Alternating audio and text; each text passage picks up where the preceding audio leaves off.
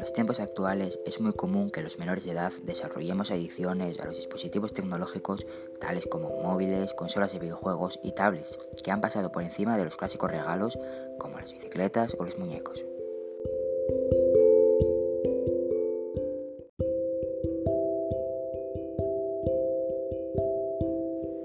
Abremos el tiempo que jugamos videojuegos y sus efectos.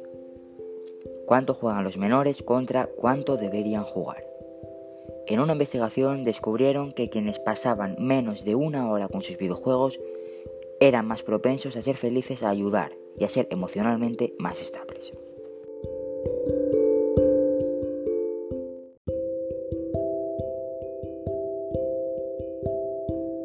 Por otro lado, estar tres horas o más produce un resultado totalmente diferente y perjudicial para la salud de cualquier menor.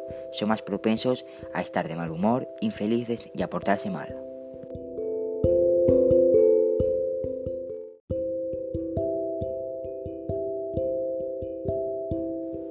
Y quienes juegan entre una y tres horas no sufren ningún efecto. De hecho, el equipo de investigación determinó que entre esos rangos horarios no produce característica ni positiva ni negativa y que los pequeños se desarrollan más o menos como un niño que nunca juega.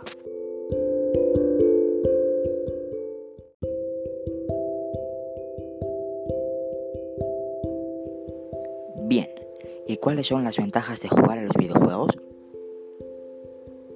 Primero, alivia el dolor. Muchas pruebas demuestran que jugar a videojuegos reduce los dolores sencillos gracias a la distracción y la concentración que estos realizan.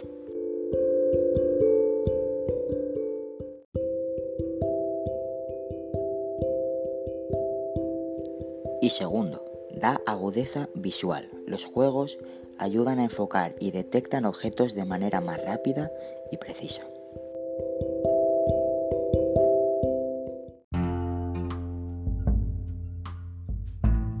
Y ahora, ¿cuáles son las desventajas de jugar videojuegos? Primero, está la adicción. Podemos estar mucho tiempo enfrente de la pantalla, sin percatarnos de la hora. Y ese es el problema cuando llega a volverse un vicio, sin que nos percatemos de ello.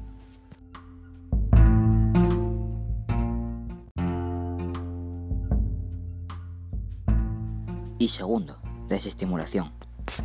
El exceso de tener amarrado el trasero a un asiento no solo causa dolor corporal, sino que provoca mal humor e irritabilidad y un poco de aislamiento.